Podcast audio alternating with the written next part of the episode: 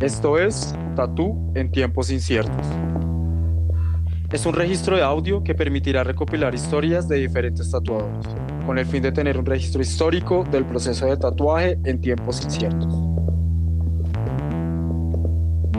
Consideramos útil crear un espacio de memoria en forma de audio, podcast, utilizando la plataforma Anchor que permite el paso directo a Spotify. Durante estos 60 minutos les estaremos acompañando Carlos Pinzón Tatuador, Fernando Forero Comunicador y Fotógrafo, Diego Gutiérrez Tatuador nuestro invitado especial. Gracias por escucharnos.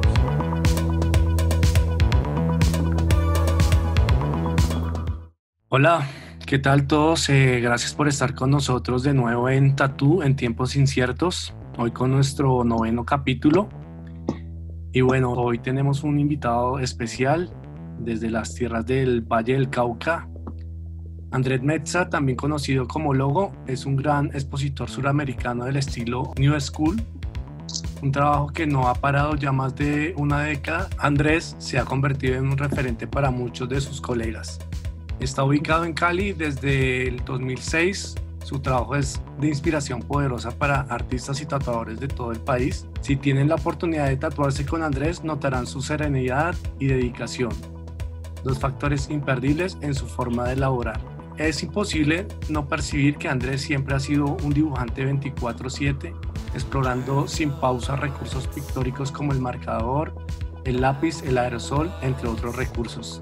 En sus tatuajes podrán encontrar un trabajo en constante evolución en un inmenso mundo de personajes únicos e irrepetibles con colores de alta calidad y técnica. Estamos muy contentos de tener a Andrés en este capítulo, un ejemplo muy claro de espiritualidad, constancia y disciplina. Su personalidad, trabajo y trayectoria son un motivo de admiración y de observación para todos aquellos escudriñadores del tatuaje colombiano y en general. Andrés, un gusto saludarlo. ¿Cómo a todos? ¿Cómo está por allá la tierrita del Valle del Cauca? ¿Qué más? Gracias por esa, por esa intro ahí toda, toda pro. Eh, pues por acá todo bien, como, como saben, aguantando siempre calor, ¿no? Bueno, eh, pero bien, de resto muy bien. Eh, me parece muy bacano lo que están haciendo como en el podcast porque es algo que pues primero no se ha hecho en Colombia, siento que, que acá nos falta un poco como documentar como toda la, la, la escena que está como creciendo el tatuaje eh, y que pues yo siento que acá apenas se está construyendo como, como una cultura en la que ya hay como un entendimiento acerca de lo que es el tatuaje y como lo que se debe respetar de él, ¿sí? Entonces, digamos que me parece muy bacano y, y, pues me alegra mucho que me hayan invitado y que, me, y que estemos aquí hablando sobre el tatuaje y sobre como todo lo que está pasando alrededor de no solo el tatuaje, sino en el mundo en general, pues como con la pandemia y todos estos cuentos que hay veces, digamos que, que se ponen un poco pesados, pero pues también son como un poco inspiradores para uno como adentrarse un poco más en, en lo que realmente uno debe darle importancia. claro, bueno.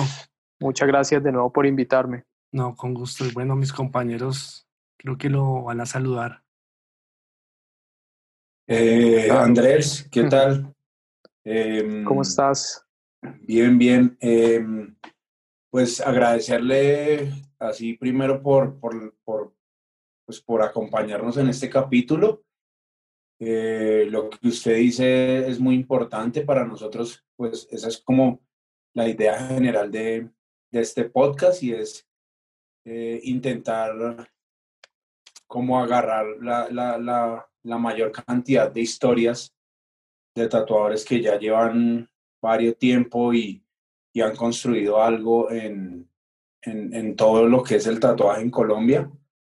Entonces, pues a mí también y a, y a nosotros dos nos parece muy importante como resaltar esas vivencias y esas historias que, que las personas tienen ahí, como en su, en su baúl de recuerdos y, y son como inspiradoras para otras personas que ya llevan también tiempo tatuando y, y, pues nuevos tatuadores, porque usted sabe que todos los días sale uno nuevo, ¿no? Sí, obvio. Sí, sí. No, pues claro, esa, esa parte es importante, ¿no? Como de, dejar documentado y, y, de pronto que la gente nueva, que hay veces inicia como en esto un poco, pues no sé si la palabra sea improvisando, pero pues como que dicen, bueno, dibujo, me pide una máquina que es súper breve, eh, pero también es bueno como que, como que entiendan un poco eh, qué es el tatuaje y como que sepan diferenciar un poco qué es ilustrar y qué es tatuar. Entonces, bacano porque puede que alguien escuche esto y esté en ese punto y, y le sirva de inspiración. Yo he escuchado a los otros que han hecho y, y pues hasta uno lo inspira. Entonces, bacano, bacano hacerlo y que pues la gente nueva también eh, lo escuche y se inspire y, y, que pueda hacer las cosas bien. Y ya, y ya que hablas de inspiración, a, a usted Andrés, ¿qué, ¿qué le hizo como inspirarse o inquietarse por, por este tema del tatuaje? O sea, ¿de dónde nació la, la idea? Ya, pues ya, yo, o sea, como para retomar la historia, sigamos desde el principio, yo, pues yo nací acá en Cali, pero como a los, ponerle a los 10 años, yo me a ir a Palmira, que es un pueblo que queda como a, ponerle 15 minutos de Cali, ¿sí? Es un pueblo pues grande, digamos. Entonces ahí estudié como el bachillerato y fue muy chistoso porque, o sea, como en un pueblo que no tienes nada de historia de tatuaje, conocí sobre el tatuaje, ¿sí me entendés? Entonces esa parte pues fue como algo que realmente nunca me lo hubiera esperado, pero pasó. Y pues bueno, digamos que lo, lo, lo primero que tuve contacto con los, los, tatuajes fue pues como, digamos, un poco el cliché de, del rock y de las bandas, y de los tatuajes. Mm, entonces, bueno, por ahí empieza como esa, como, no sé, en, ese momento era muy tabú, demasiado tabú. Entonces, pues ustedes saben que los que tenían tatuaje en esa época eran pues como los vistos como los locos, los raros, los, los malos. Entonces era un poco tabú y más pues en un pueblo que, que no había mucha información, pero eh, en esa indagación, pues yo como que empecé a buscar eh, referentes en las revistas y empecé como a inspirarme en eso para dibujar. Entonces empecé pues como a indagar y indagar. Después conocí como a un amigo que se tatuaba. Eh, bueno, no era amigo, era alguien que conocí y se iba a tatuar justamente como unas semanas después de conocerlos. Entonces él me invitó pues como a ver a verlo tatuar y ahí fue como que ya tuve contacto con una persona que tatuaba, que de hecho lo tatuó al man pues en la casa con una máquina hechiza. Eh, entonces fue como un tema muy, muy, sí, si me entendés, como así bien underground, pues por llamarlo de alguna manera. Y de ahí me hice pues como amigo del tatuador, obviamente quedé como fascinado con el, con el proceso, con ver eh, el tatuaje, el man llevó una revista, entonces también como que eh, miré mucha más información, seguí como parchando con el man. Y obviamente mi idea nunca fue como decir, bueno, voy a ser tatuador, sino que me, me gustaba mucho como, como todo lo que, como que había detrás, ¿sí me entendés? Como, como el hecho de, dibujar, el hecho de, como en las revistas, de que es un poco tabú, de que es algo en el que vos te sentís como no, como, entre comillas, digámoslo, haciendo algo malo, como haciendo rebelde, pues, de alguna manera. Entonces, eso fue como lo que me, me llevó y pasé muchos años parchando con el man que tatuaba y me hice amigo de él. Eh, siempre iba como en las tardes, pues, porque tenía tiempo eh, y me ponía a dibujar de las revistas. Entonces ahí empecé como a conocer un poco de los exponentes, digamos, que habían en ese momento, que era Philip Liu, eh, Guy Atchison, eh, Paul Booth, eh, bueno, como todo este parche que fue el que generó todo un movimiento en esa época, justo me tocó esto del Art Fusion, no sé si ustedes de pronto se acuerdan un poco de eso, que, que los manes se rotaban así tatuajes y los iban continuando uno, también, digamos, cogían todo un un estudio y ponían papeles y empezaba yo y después el otro seguía al otro.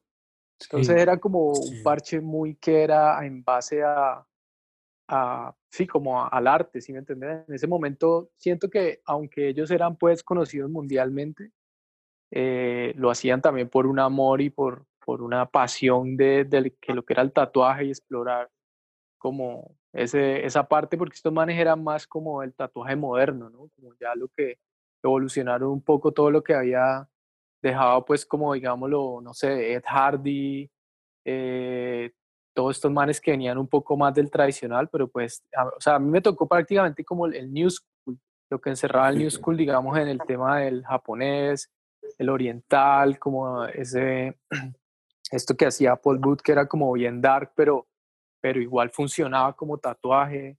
Entonces, eh, fue toda esa época en la que yo me retroalimenté, pues, ¿sí me entendés? Y obviamente también muy fuerte el, el tema del, del tatuaje japonés, eh, que siempre me gustaba mucho. O sea, era algo que yo no entendía muy bien, porque el, lo, lo, japonés tiene algo que es como demasiado simple y uno siente que es breve, pero cuando uno lo va a hacer se da cuenta que es demasiado, pues, complejo, ¿sí me entendés? Requiere como de una técnica y de una práctica y de un respeto como hacia lo que, hacia hacia su esencia, pues. Entonces, pues, por ahí digamos que empezó todo y ya mucho después como que yo ya me metí a la universidad, estudié diseño, eh, justo me gradué y como que mi amigo siempre me decía como, eh, ¿por qué no aprendes a tatuar? O sea, ya dibujas, ya tenés como claro el diseño para tatuaje, entonces ¿por qué no aprendes?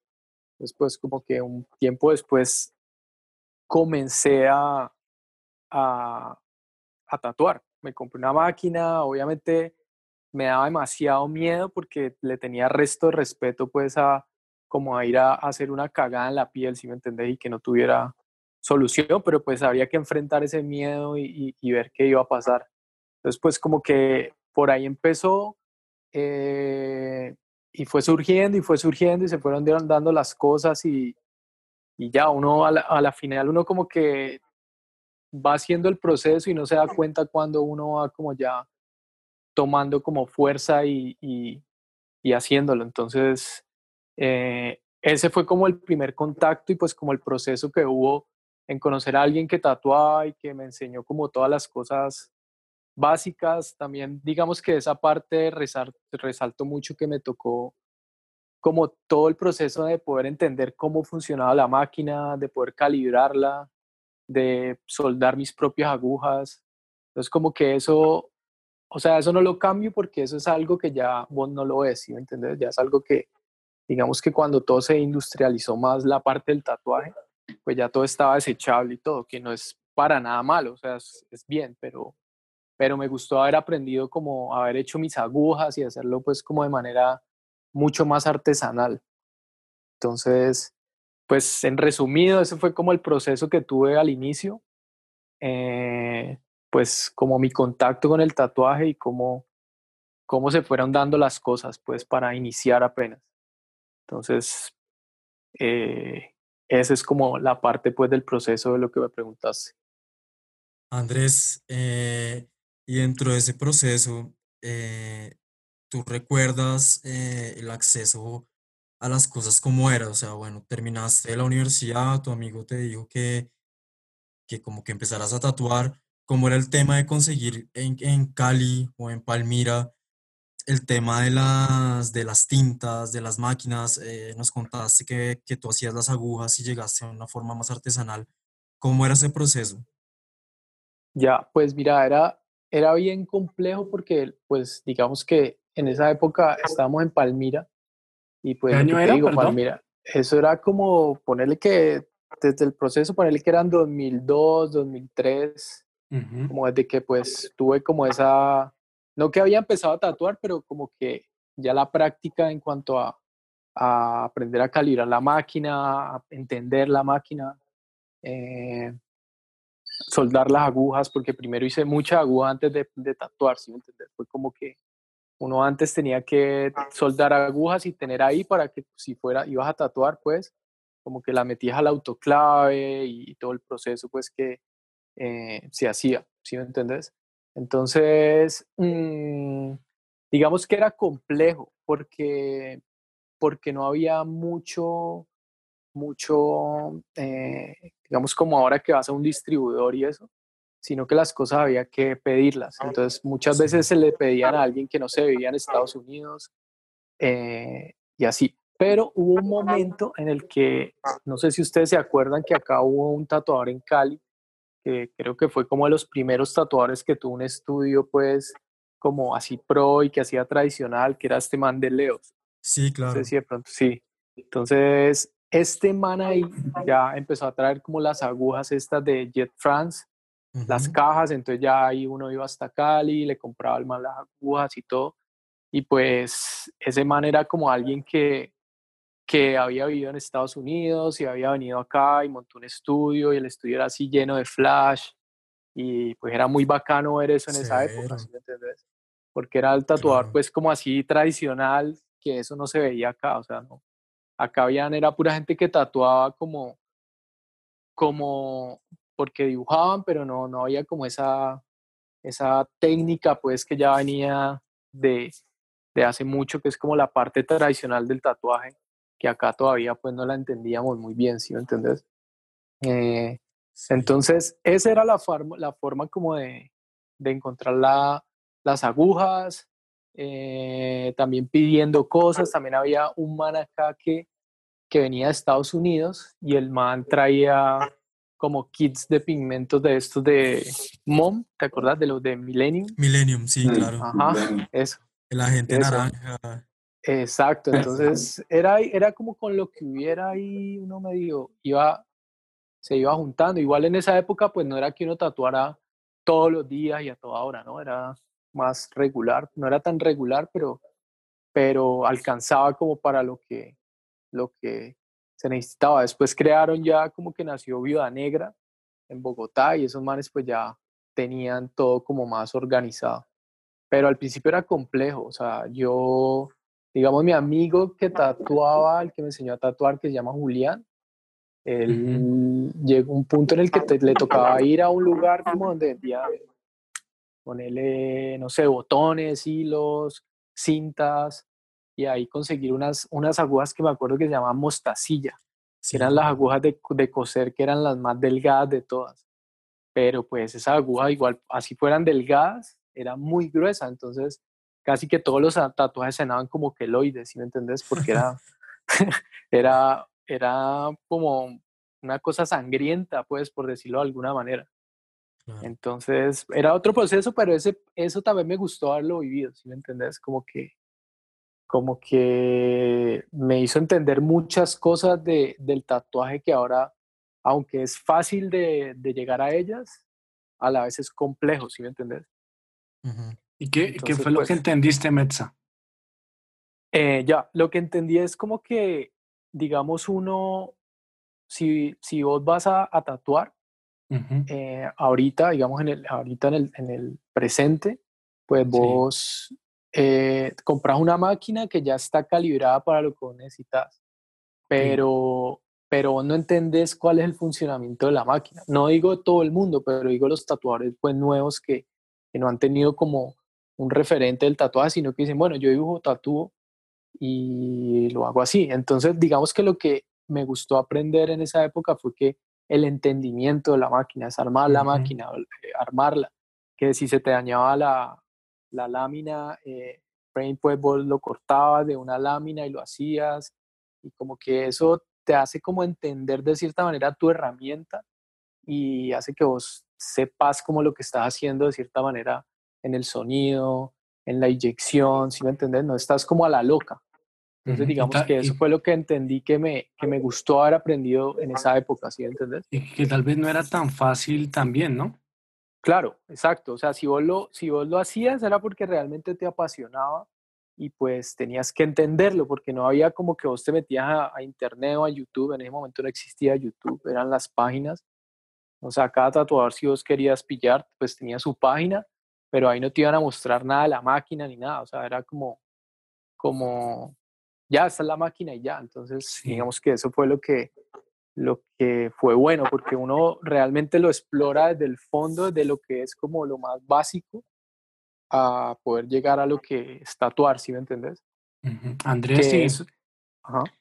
Y hablando un poco como de ese tema, eh, que, ¿cómo es el tema de las redes sociales o del Instagram? ¿Crees que ha sido positivo o negativo? ¿O qué reflexión de pronto tienes como Mm, frente a la, a- al tatuaje o al mundo del tatuaje? Ya, pues yo siento que es como una parte positiva y otra parte, pues no sé si llamarla negativa, pues porque a la final es algo que es, pues sí, virtual, o sea, no es algo como que, sí es un, algo fuerte ahora, pero pues yo digo que la parte positiva es que puedes tener contacto con mucha otra gente, como que todo se abrió y todo el mundo, eh, o sea, vos puedes estar aquí y antes vos no sabías de la existencia, no sé, pongamos un ejemplo de un tatuador en Rusia, por allá que tatúa brutal, eh, ni idea, pero ahorita lo puedes ver y puedes ver su trabajo y puedes ver como las cosas que hace. Entonces, en, esa, en ese como aspecto de estar conectados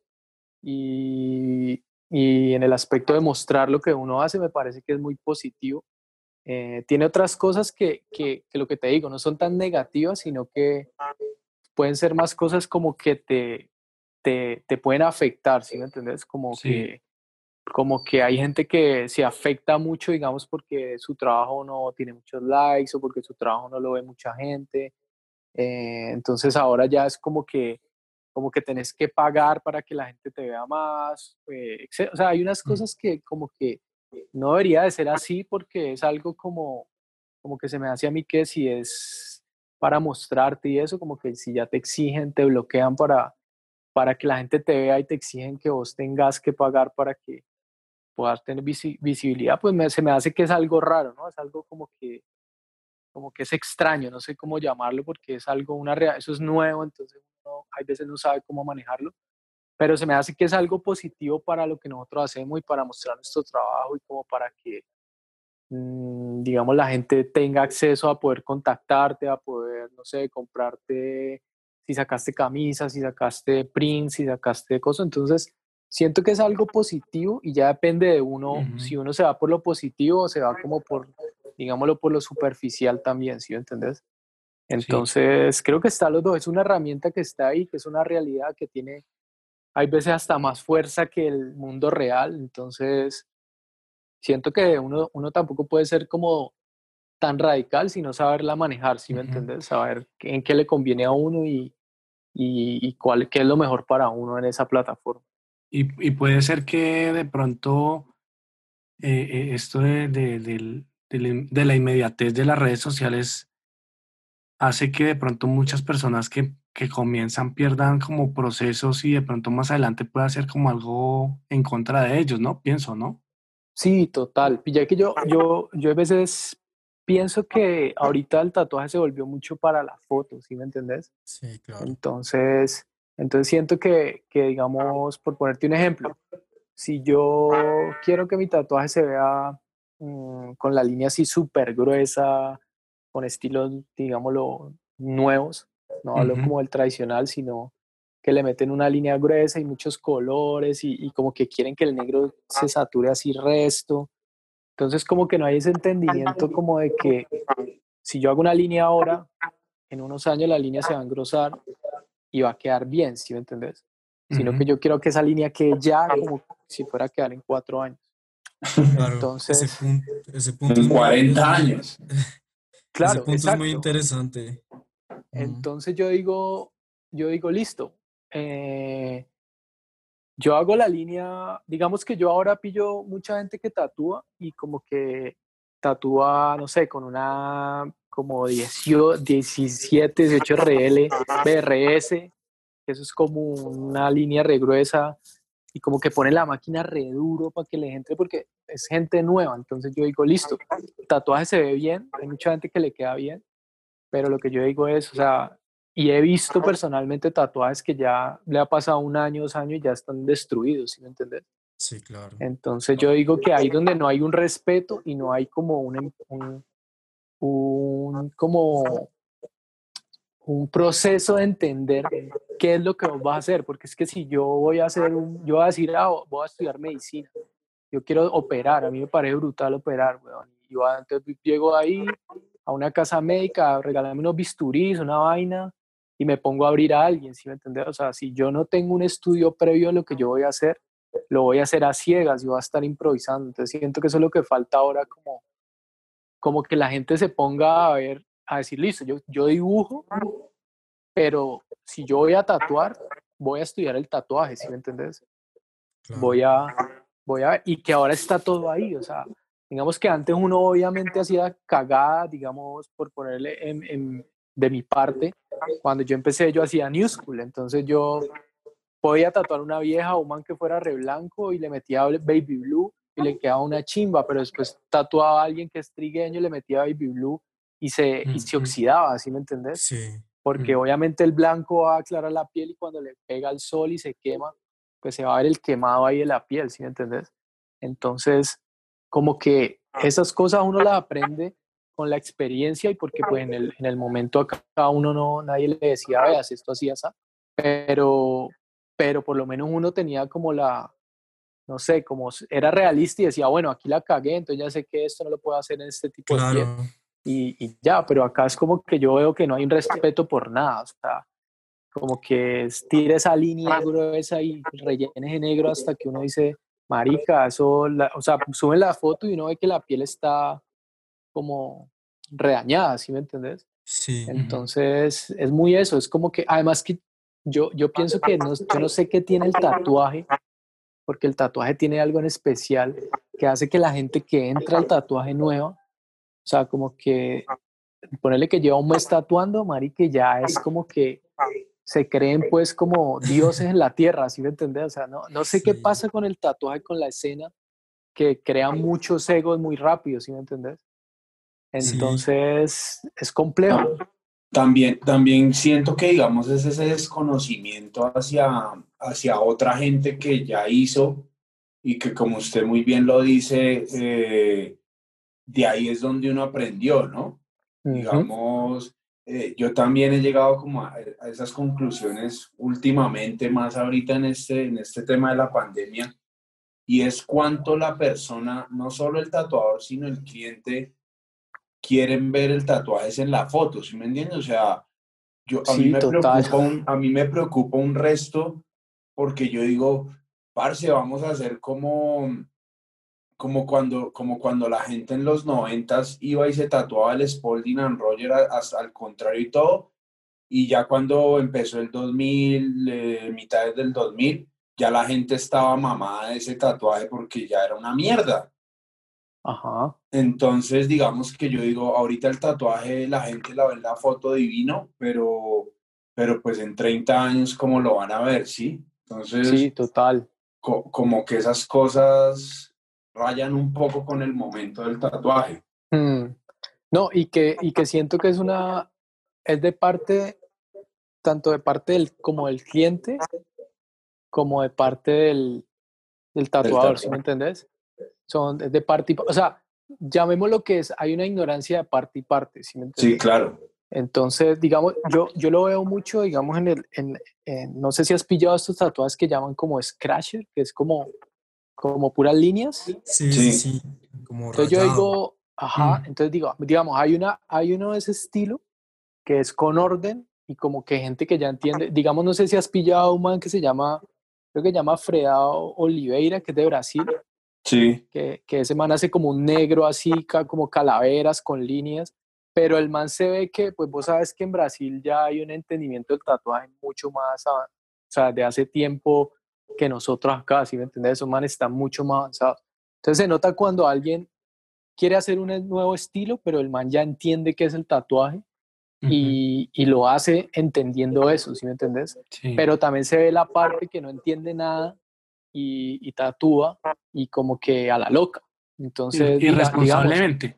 claro, para la foto, vos subís la foto, eh, le pones ahí como contraste, intensidad de negro y eso se ve brutal. Pero yo digo, marica, hay gente que sube tatuajes curado eso y lleva menos de un año. O sea, yo he visto gente que pone seis meses curado y parce, eso ya está una mancha. Entonces yo digo, claro, yo digo, esa gente cuando, era como cuando, cuando no sé si se acuerdan, en, como en el 2000 algo que, que llegaron esos DVD de Nick Hurtado y de Mike de Bryce y que todo el mundo empezó a hacer realismo, pero con el realismo de que los gringos son blancos y que le pueden meter los colores pieles, pero acá somos un poco de trigueños, weón. 20, colores pieles. Claro, 20 colores pieles que al año eso ya, yo creo que ya uno puede tapar eso re brutal porque eso ya está lavado, lavado. Sí, sin negro. Es, es eso, es como que, como que hay que, o sea, uno tiene que ser realista y decir, bueno, eh, yo quiero hacer esto, hagámoslo bien, ¿sí me entiendes? O sea, está bien que uno cometa errores, yo creo que todos lo hemos cometido y aprendemos de eso, ¿sí me entiendes? Pero una cosa es como, como decir, no, es que este es mi estilo y esto, no, esto es lo que yo hago. es como el ejemplo que te ponía de Brasil, que, que ya cuando alguien entiende el tatuaje puede crear un nuevo estilo, pues no nuevo estilo, sino su estilo propio, pero basado en el tatuaje y, y se va a ver bien y va a quedar bien y, y con el tiempo va a estar bien, ¿sí me entiendes? Claro. Sí, pues Andrés. Me... Ok, Carlitos, eh, Andrés, y ya digamos que usted menciona como esa parte del, del, estilo, ¿usted considera que ya, que ya tiene definida una línea o un estilo, digamos que en, a lo largo de su carrera? Pues mira que yo al principio, obviamente, pues influenciado mucho con la gente que aprendí. Eh, empecé a hacer como como un tatuaje que, digamos, no tenía un estilo, sino que era como de todo. Después me incliné mucho como hacia el New School. Eh, obviamente sin entender tan bien que era como, como lo que les decía ahora, lo de las pieles, que, que obviamente uno veía eso en los gringos, pero pues los gringos y los europeos son, la mayoría son blancos y son unas pieles que son súper blancas, entonces vos le puedes meter ahí hasta blanco, ¿sí me entendés? Eh, pero entonces después de ahí yo empecé como a, a pensar un poco y a entender un poco más el tatuaje. Eh, y empecé a pillar como que, bueno, el New School es bacano, me gusta, pero yo quiero hacer un, un, como un estilo de tatuaje que se lo pueda tatuar cualquier persona, ¿sí me entendés? O sea, como que el, el New School es como para una cierta gente y el tatuaje pues para todo el mundo, ¿sí me entendés? Entonces yo empecé como obviamente a estudiar mucho qué es el tatuaje, eh, las, como las reglas que hay que tener en el tatuaje y empecé ya como a ir sacando qué es la ilustración y qué es el tatuaje. Entonces digamos que a mí me influenció mucho lo que les decía como el tatuaje japonés, pero a mí me gusta, por llamarlo de alguna manera, la diversión. Me gusta tanto, digamos, encasillarme en algo siempre, sino que si yo ya entiendo como el respeto que hace el tatuaje, entonces yo todo lo que pueda hacer lo hago como con ese respeto, pero variando cada dibujo, variando cada cosa, entonces no me... Sí, obviamente hay una línea y una cosa, digamos, que no sé qué es, que hay veces me caracteriza, digamos, qué es lo que recibo de la gente, que me dice, ah, este tatuaje es tuyo, ah, este tatuaje es tuyo, que yo de pronto no lo percibo tan bien, pero sí me gusta como estar explorando y estar como, como digamos, eh, hoy sé japonés, mañana puedo hacer algo más tradicional, obviamente no tan tradicional, pero sí como hacerlo un poco más simplificado, o puedo hacer algo más como, como un poquito moderno, pero obviamente con la estructura de lo que es el tatuaje. Entonces, digamos que yo ahorita estoy en un punto en el que me gusta estar como experimentando en varias cosas, y digamos que ahorita estoy muy, o sea, ahorita último estoy como muy, no sé si la palabra sea radical, pero estoy muy como con las líneas más delgadas, ¿sí me entendés? Y si es un tatuaje más simple, eh, sí hago una línea un poco más gruesa, pero digamos que los tatuajes que hago que son más eh, detallados o tienen un poco más de, de, de, como de dinamismo en el dibujo, entonces sí trato de hacerlo con una línea más delgada para que todos los detalles no se vayan a juntar con el tiempo, sino que hago una línea como de 7 o de 5 y dejo ya como que al año ya esté con una línea que, que le quede bien, ¿sí me entiendes? Entonces, en ese momento estoy como explorando eso, obviamente siempre con lo que te digo, respetando lo que es el tatuaje y no pues yéndome como pasando eso. De hecho, hace poco empecé como a, a crear otro proyecto pues mío que, que lo hice con esa intención, como con la intención de, porque yo siento que el tatuaje sí tiene como, como un respeto que uno tiene que, que tener ahí, ¿sí me entendés? Entonces me quise como crear otro proyecto aparte en el que fuera más experimental y pudiera obviamente tatuar, obviamente haciendo tatuajes, si me entendés, que funcionen como tatuajes, pero también que pudiera explorar otras cosas como el graffiti, como eh, la serigrafía, como que, como que todo ese, ese, eso que es el arte y que, y que yo hacía antes de empezar a tatuar que me divertía, si me entendés, como vamos a pintar aquí, vamos a hacer un mural, vamos a hacer esto. Entonces, es todo eso como que lo incluí en este proyecto que les digo y, y es como más de hobby, o sea, eso no me produce nada de plata, sino que lo hago totalmente por... ¿Y cómo lo logra Metza? ¿Cómo logra hacer eh, eso? Ya, lo, lo logro porque digamos que como ya llevo mucho tiempo, empecé a crear como un equilibrio, ¿sí me entendés? Entonces, digamos que mi parte fue como, como decir, listo, por ponerte un ejemplo, cojo un calendario, ahora mi computador el calendario, y pongo, eh, por ponerle un ejemplo, pongo tatuar, tatuar, tatuar, tatuar, entonces pongo tres citas en la semana, dos citas en otra semana, cuatro citas en otra semana, y empiezo a dejar tiempo como para darme cuenta de que, bueno, yo tatúo, eh, uno cobra bien, si me entendés? Eh, si hago, por poner un ejemplo, 15 tatuajes al mes o 20 tatuajes al mes, si multiplicas eso por lo que cobras, tenés un sueldo que, fue puta, es, es bien, si me entendés? Entonces no necesito matarme todos los días, no necesito trabajar todos los días, eh, necesito también tener momentos en los que no esté ocupado, porque hay veces pasa que uno se ocupa, se ocupa, se ocupa y empieza como a, a no querer estar presente con uno mismo y a no estar, querer como meterle la pausa. Entonces también me gusta tener esos momentos en los que, en los que puedo eh, hacer otras cosas, digamos, salir a pintar a la calle, eh, pintar otra cosa que no tenga lo que les digo, como de mi otro proyecto. Y a la final empecé a pillar que ese equilibrio, eh, pues primero me favorecía porque no me cansaba tanto todo tatuando Claro, eh, tenía, tenía un, buen, un buen sueldo, digámoslo de alguna manera.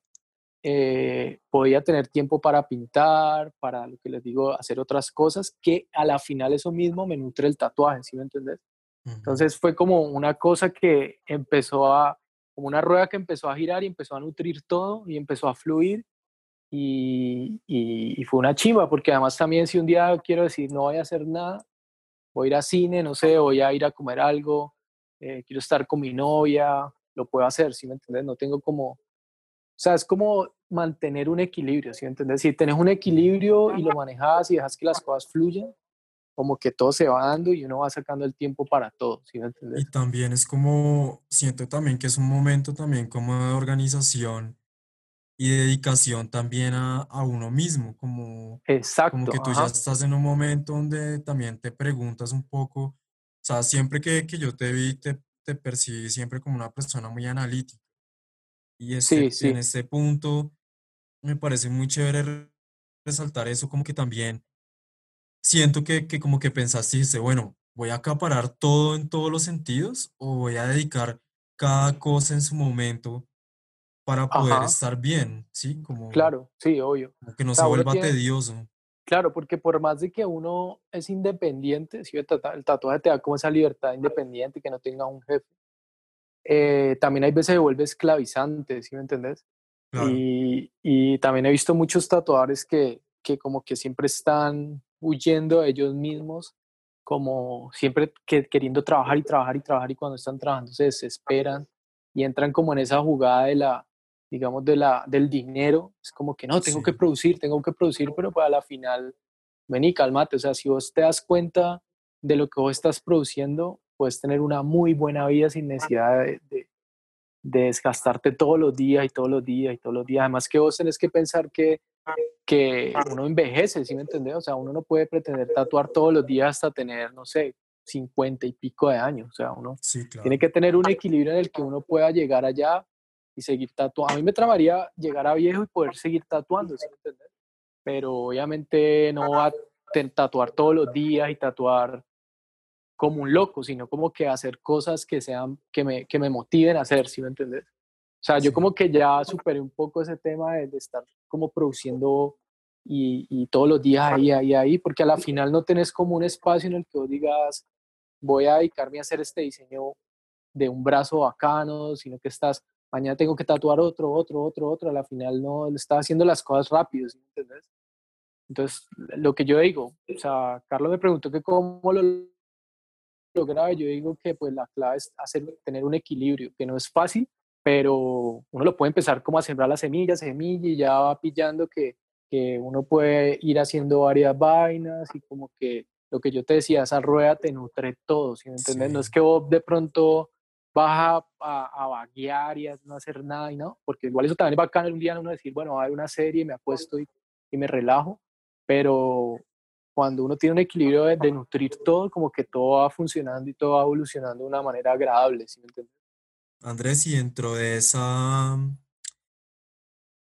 dentro de todo ese proceso, eh, ¿cuáles son tus referentes, tanto como de tatuajes o como, como artistas también?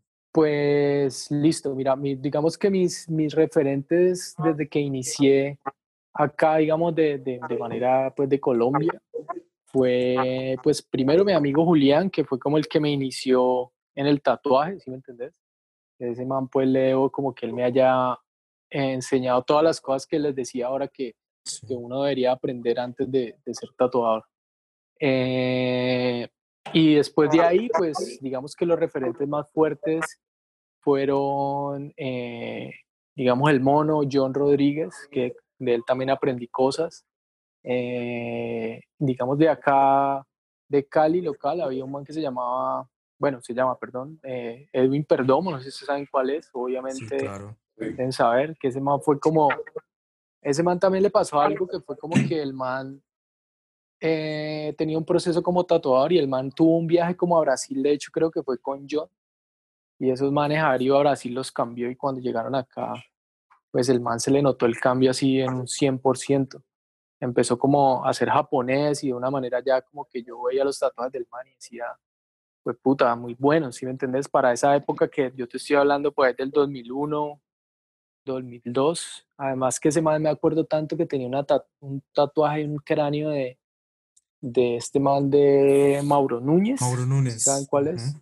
Núñez, Sí, eso. sí, uy, Núñez. ese, ese tatuaje era increíble, o sea, yo no me acuerdo mucho que era una era todo amarillo como con violeta y, y verdes.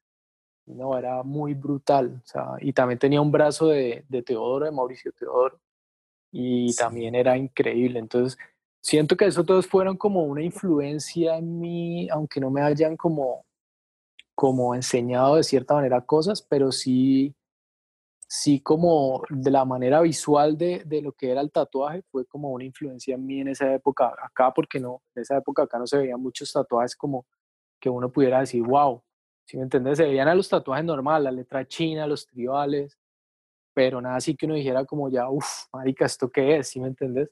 Sí, Entonces, eso fue como, como, como lo que me influenció acá. También un poco, eh, después me tatué con Tulio, no sé si conocen a Tulio Navia, Leonavia. Navia, claro. ajá, que también fue como de la escuela de Edwin y él también al tatuarme, pues como que el man siempre me, me aconsejaba como desde su experiencia, pues como qué podía hacer para mejorar lo que yo hacía. Entonces, esos personajes fueron como los que me influenciaron mucho acá, pues en mi época. Y pues digamos que ahora me siguen influenciando mucha gente que es nueva, como por decir Diana, eh, Marlon, Nepo, Alejo, como que ellos son personas nuevas, pero que ellos sí entendieron qué es el tatuaje y están como estudiándolo, están comprando libros, están como tratando de evolucionar y entenderlo de una manera en la que se debe hacer. Entonces, esos manes, por más de que sean nuevos, siempre son como, como alguien que te aporta mucha información y que, y que me parece muy bacano que hayan ese tipo de personas acá, ¿sí? ¿Entiendes? Que están como en pro de un buen tatuaje, en pro de entenderlo, en pro de respetarlo. Sí, total. Además que se, ahí se unen como, Y digamos como los- ya, Dime, dime. Ah, bueno, y que digamos que es bacano porque muchos de ellos yo, yo los tatué y muchos de ellos me preguntaban cosas a mí y, y es muy bacano ver cómo ahora ellos te enseñan cosas, ¿sí me entiendes? Entonces es como algo que, que es como debería ser, ¿sí me entiendes? Vos le enseñas a alguien o, o le pasas información a algo y ellos avanzan, aprenden y a la final como que te retroalimentan a vos, ¿sí me entendés? Entonces es muy bacano como todo ese proceso que, pues, de tener amigos como ellos, ¿sí me entendés? Sí, claro, ahí se unen, lo que te iba a decir es que ahí se unían los eslabones porque inclusive Marlon te mencionó como una Sí, referencia sí, también.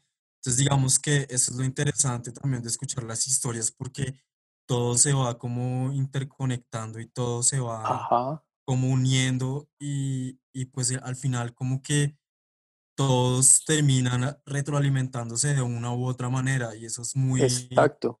eso es muy interesante. Claro, así sea de una bobada, como que mira, yo hago la línea así, o hago esto así, o hago esto así, eso te, eh, algo en vos te cambia y te dice, "Mm, como que está buena esta, esta manera de hacerlo, ¿sí me entiendes? O sea, Sí, y, y digamos algo que decía Diana cuando escuché el de ella era que, que como que cuando ella fue a Argentina y que veía que era como más un compartir de todos y como que todos se, se será hablando de tatuaje y eso, creo que, que eso pasa con ellos, como que uno se reúne con ellos y, y, y todo es en pro del tatuaje, ¿sí me entendés?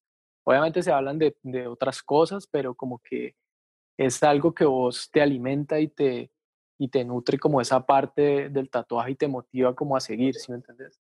Esa es, esa es la, la idea, ¿no? Ya como que está tomando ese rumbo, como, como compartir y ya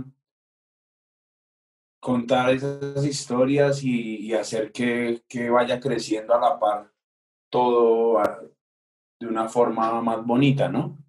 Sí, claro, total. Sí, porque, porque creo que es eso, ¿no? Hay veces uno, digamos, yo me he parchado con gente que, que no son estos manes, porque pues yo como que soy alguien que no, o sea, no, no, no soy como tan radical en ese aspecto, sino que me gusta también ver como, digámoslo, como decimos acá en Cali, la- como la cinta la, de la gente de otros, que hace otros estilos y otra cosa, pero siento que, que muchas veces esta gente está muy alejada de lo que es el tatuaje, o sea, como que los manes solo quieren como, como cero dibujar, quieren es como que llegue el cliente y me quiero hacer esto y esto es lo que te tengo y si no lo querés hacer suerte y, y te lo hago y pagame y el que sigue, ¿sí me entendés? Entonces siento como que ahí hay un poco, le falta como un poco de alma, ¿sí me entendés? Como de, de decir, bueno, el cliente también está colocando mi confianza, ten- tengo que como tratarlo bien, tengo que eh, llegar como a un acuerdo en que él, él también le guste lo que le va a hacer, ¿sí me entendés? Porque muchas veces está como ese ego de que no, es esto y esto. Obviamente hay cosas, hay situaciones en las que el cliente no entiende, entonces uno le explica, y, pero, pero como que siento que, que, que lo bacano del tatuaje es poder como compartir, poder pintar, poder estar en pro de él, ¿sí me entiendes? No, no estar ahí como en la nada, llamémoslo de alguna manera. Eh, y Andrés, digamos que esta pregunta siempre es como el, un- una pregunta que tenemos para, para nuestros invitados. ¿Usted considera que el tatuaje es un oficio o es arte? Ya, pues yo creo que es, es un poco de las dos, ¿sí me entendés? O sea, siento que, que como oficio pues es algo que uno hace, ¿sí me entendés? Y que, y que le dedica un tiempo y que está en pro de él, entonces digamos que sí, pero también está como la parte pues, digamos, de, de artística, digamos, de alguna manera.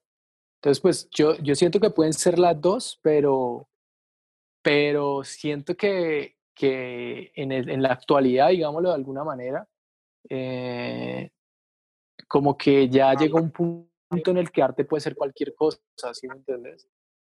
Eh, Sí. entonces eso cambió un poco como toda la forma en la que la gente se vende y eso, pero yo siento que si lo vemos desde la manera pues como tradicional y eso, sí, sí siento que es algo que tiene de las dos y que, y que es algo que es muy áspero, o sea, yo siento que si yo, yo me muero y no sé, reencarnas, por ponerlo de algún ejemplo, a mí, o sea, a mí me, me encantaría poder volver a, a ser tatuador, ¿sí me entendés? O sea, es algo que es muy, muy parchado, ¿sí, sí, sí me hago entender? Como lo que trae para tu vida como en, el, en, en cuanto a, mm, digámoslo, de, de, una manera meditativa en el proceso que cuando vos lo haces, tu mente se calla, te enfocas y, muchas veces eso es más como pro que cualquier otra cosa, ¿sí me entiendes? El, hecho de que estés ahí viviendo el presente y que todo lo demás se te olvide, que el tiempo se pare y que estés ahí tranquilo,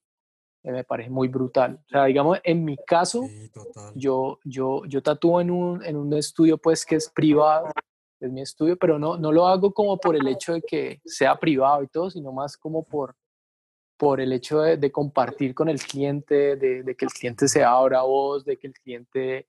Eh, o sea, yo veo que hay veces el tatuaje es como que si yo me pongo en el, en el, en el aspecto del cliente, yo digo, mmm, o sea, es como si me dijeran a mí cuando llegas al doctor y te dicen, ve, quítate la ropa, ¿sí me entiendes? O sea, uno se siente incómodo, entonces cuando la persona se siente cómoda, la persona está a gusto y uno está a gusto y uno está tranquilo, hay silencio, yo creo que uno puede explorar la parte del tatuaje como meditativa y la parte del tatuaje que te hace como eh, en unas horas del día vivir el presente como sin que te importe nada más, ¿sí me entiendes? Entonces, uh -huh. eso es como la parte, digamos, en cuanto a lo que me preguntaste, el, si es un arte, un oficio, para sí. mí sería más como, como una herramienta en la que puedo eh, explorar la parte artística y la parte pues como, como meditativa a la vez. Entonces sería más como, como un arte meditativo, ¿sí me entiendes? Claro. Andrés, y a lo largo de su trabajo, eh, pues cuál, cuál, cuáles han sido sus, sus herramientas o sus mecanismos para, para crecer, para, para consolidarse en, en, su oficio o bueno, en su arte? Ya, pues yo diría que primero como, como eh, hacer las cosas bien y, y con amor, ¿sí me entendés? Como que sin esperar nada a cambio ya, o sea, como que porque en realidad te nazca y, y quieras evolucionar y quieres llegar a, a, un punto, porque hay veces siento que uno nunca va a llegar a un punto, ¿sí me entendés? Como que uno, uh -huh. uno siempre trata de, de, de, de, evolucionar y evolucionar, pero uno nunca va a llegar a un punto, digamos, en el que uno diga, uh, ya soy el mejor y eso, ¿sí me entendés? O sea, uno, uno, lo bacano es evolucionar, porque si uno se queda en un punto en el que digámoslo, llamémoslo su zona de confort, te vas a quedar ahí. Y, y, está bien, o sea, si te queda bien y eso está bien, pero yo creo que la diversión y, y, y lo bacano es seguir haciendo las cosas y, seguir eh, como haciéndolas en pro de que, de que es lo que le gusta a uno, ¿sí me entiendes? Entonces, yo creo que es como hacer las cosas con amor, tratar de evolucionar siempre, hacerlas con respeto y entender que tu cliente prácticamente te está dando una parte de él para que lo, lo adornes, ¿sí me entiendes? Entonces, como que hacerlo con, de una manera en el que vaya a ser positivo con el cliente y no, y no negativo, ¿sí me entiendes? Entonces, igual ahí hay muchos puntos para explorar, pero siento que ese es como, como lo, lo mayor, pues, como hacer las cosas con amor, con respeto, eh, tratar de evolucionar siempre, digamos que algo que está pasando ahora en el presente es que, que se está viendo mucho las tendencias, ¿sí? Entonces uh -huh. mucha gente se encasilla solo en una tendencia y, y ahí se queda, ¿sí me entiendes? Y la tendencia es como que tiene unas cosas que, que hace que, sí, una chimba, pero como que siento que no hay una evolución y cuando la tendencia, vos sabes qué pasa, ¿sí me entiendes? La, sí. la tendencia llega, se pone fuerte, pero después llega otra que la tumba y entonces ahí vos qué, ¿sí me entendés?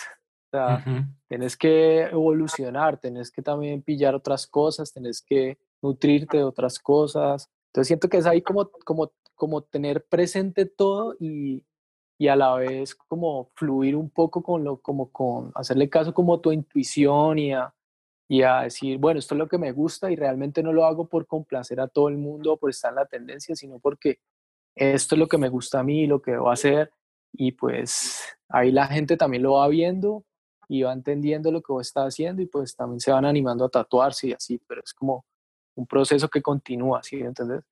Claro. Andrés, y, y digamos que ya haciendo como un balance de, del tiempo que usted lleva tatuando, y, y digamos, eh, esas historias que nos contaba al comienzo de, de la máquina, de, del armado del, del, del sí, el, la soldada de las agujas, de, de todos estos procesos, al día de hoy, usted, digamos, cómo proyecta el tatuaje a un futuro, ya viendo como esa, esas vivencias que tiene de, de, de como esa parte como por decirlo así, antigua, que, que en realidad no es tan antigua. Ajá. Y digamos el proceso que está llevando ahorita y, y como a un, a un futuro no tan lejano, por así decirlo, del tatuaje como tal, en general. Mm, Pues pilla, yo, yo, yo digo que no, bueno, no me atrevo a decir qué va a pasar en el futuro porque eso depende mucho como de la gente que, que haga que avance hacia allá, ¿sí me entiendes? Entonces, yo siento que, que en este momento el mundo está pasando como por una, por una etapa que para mí es demasiado superficial, ¿sí me entendés? Como que toda la, la información está ahí y el hecho de estar ahí es más, o sea, vos si querés ahora no puedes ir a la universidad y puedes aprender todo por YouTube o por un curso, pero lo más complejo es tener la, la dedicación y la, y la, ¿cómo se dice? Como, como las ganas de hacerlo y hacerlo bien y aprender por tu cuenta, ¿sí me entendés? Entonces, siento que, que ahorita hay mucha superficialidad y que de hecho eso es como lo que es más fácil de digerir para la gente, ¿sí me entiendes? Si vos ves, digamos, ahora la música, por irnos un poco aparte del tatuaje, la música, o sea, si vos veías antes las bandas, si vos veías antes la gente que era famosa no por su, pues, su fama, sino también porque así tocaba muy bien o cantaba muy bien o, tenían toda una cinta que era re, re, propia y re bacana, eso ahorita se acabó, o sea, ahorita la gente hace una canción y pega y le saca plata y ya, y, como que ahorita si vos ves los manes que son famosos a nivel mundial y como las estrellas más grandes, pues en parte son los reggaetoneros, ¿sí me entendés? O los manes que hacen trap. Entonces, eso siento que, que ha hecho que el mundo se vuelva muy superficial, pero aparte de eso, y, y, y haciendo esa parte a un lado, se me hace que también hay una gente que cogió toda la parte que es como lo tradicional y toda la parte que uno debe estudiar y esos manes, o sea, hacen unas cosas que uno dice, fue puta, o sea, estos manes son muy pros, ¿sí me entendés?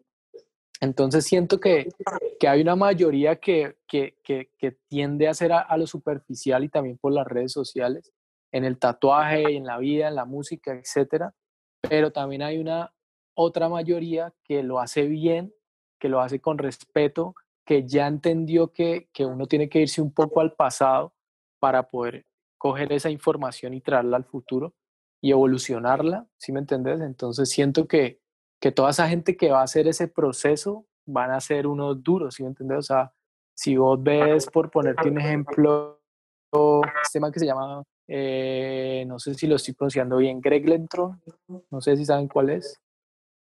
No, yo no. Eh, no, bueno, ese es un man ahí, ese man hacía, empezó como, yo me recuerdo mucho que el man hacía neotradicional, y el man de un momento a otro empezó como a estudiar el tradicional y, y, y ya hace unas cosas que uno dice, uff, están a otro nivel, ¿sí me entendés? Y es lo mismo, pero la técnica y el entendimiento del man, de como en su parte pues moderna y, y que evolucionó eso, se nota mucho. Entonces digamos que, que siento que, que en el futuro va a haber una parte que se va a inclinar mucho a lo superficial y como a lo, a lo, a lo rápido y a la tendencia y a, y a volverse famoso, etcétera, pero también está toda la parte de la gente que, que, va a estudiar lo tradicional y lo va a traer acá al futuro y lo va a evolucionar de una manera demasiado pro. Entonces, ese sería como mi, pues, lo que yo llego a visualizar, si ¿sí me entendés? Sí. Eh, bueno, Andrés, ¿y qué consejos les podrías dar a las personas que nos, es, que nos están escuchando en este podcast, que son tatuadores o que quieren ser tatuadores? ¿Qué les podrías decir a ellos? Ya, pues, o sea, mi consejo primero es como, como si, si uno va a ser tatuador, uno tiene que primero ver qué es el tatuaje, ¿sí me entendés? Uno no puede pensar que porque dibuja puede tatuar. Obviamente sí, sí, sí puede, pero yo le aconsejaría como que se fueran un poco atrás y vieran qué es, que lo entiendan, que entiendan como su herramienta y, y que vivan como un proceso en el que primero hay que entenderlo en el papel mm, y, y, después llevarlo a la piel, ¿sí me entendés? eh, primero, pues hay que ver uno cómo, cómo pasa de tirar a un lado como lo que es una ilustración y poner qué es el tatuaje. Entonces, primero como que entender eso, estudiar un poco eso. Y segundo, pues como que, como que ser un tatuador también implica eh, entender a tu cliente, hablar con el cliente, eh, también implica respeto como hacia lo que se va a hacer, hacia los que están en un proceso más avanzado que uno, en los que ya tuvieron un proceso y que, que dejaron una información. Entonces, yo siento que sería mi consejo, como hacerlo con respeto, mmm, como a lo que es el tatuaje como tal, porque mucha gente piensa como que, digamos, eh, cuando uno les habla como que de la técnica del tatuaje, piensan que tienen que hacer tradicional y obviamente no es que te vayas por ahí, pero esa sí es la base para que puedas entender si vos querés aplicar lo que es el tatuaje a lo que uno dibuja, ¿sí me entendés? Tenés que tener unas bases como, como de entendimiento a, de la técnica del tatuaje y de tu herramienta y lo que vas a hacer y de la piel y de las agujas. Entonces, es como hacerlo con respeto, ¿sí? Tomárselo como que es una profesión y no un hobby, porque mucha gente creo que se lo está tomando como un hobby, mucha recocha y, y sí, la fama y etcétera, pero pues a la final eso pasa y realmente los que se mantienen y los que van a seguir son los que realmente han tenido como un estudio y un entendimiento de lo que es como el tatuaje.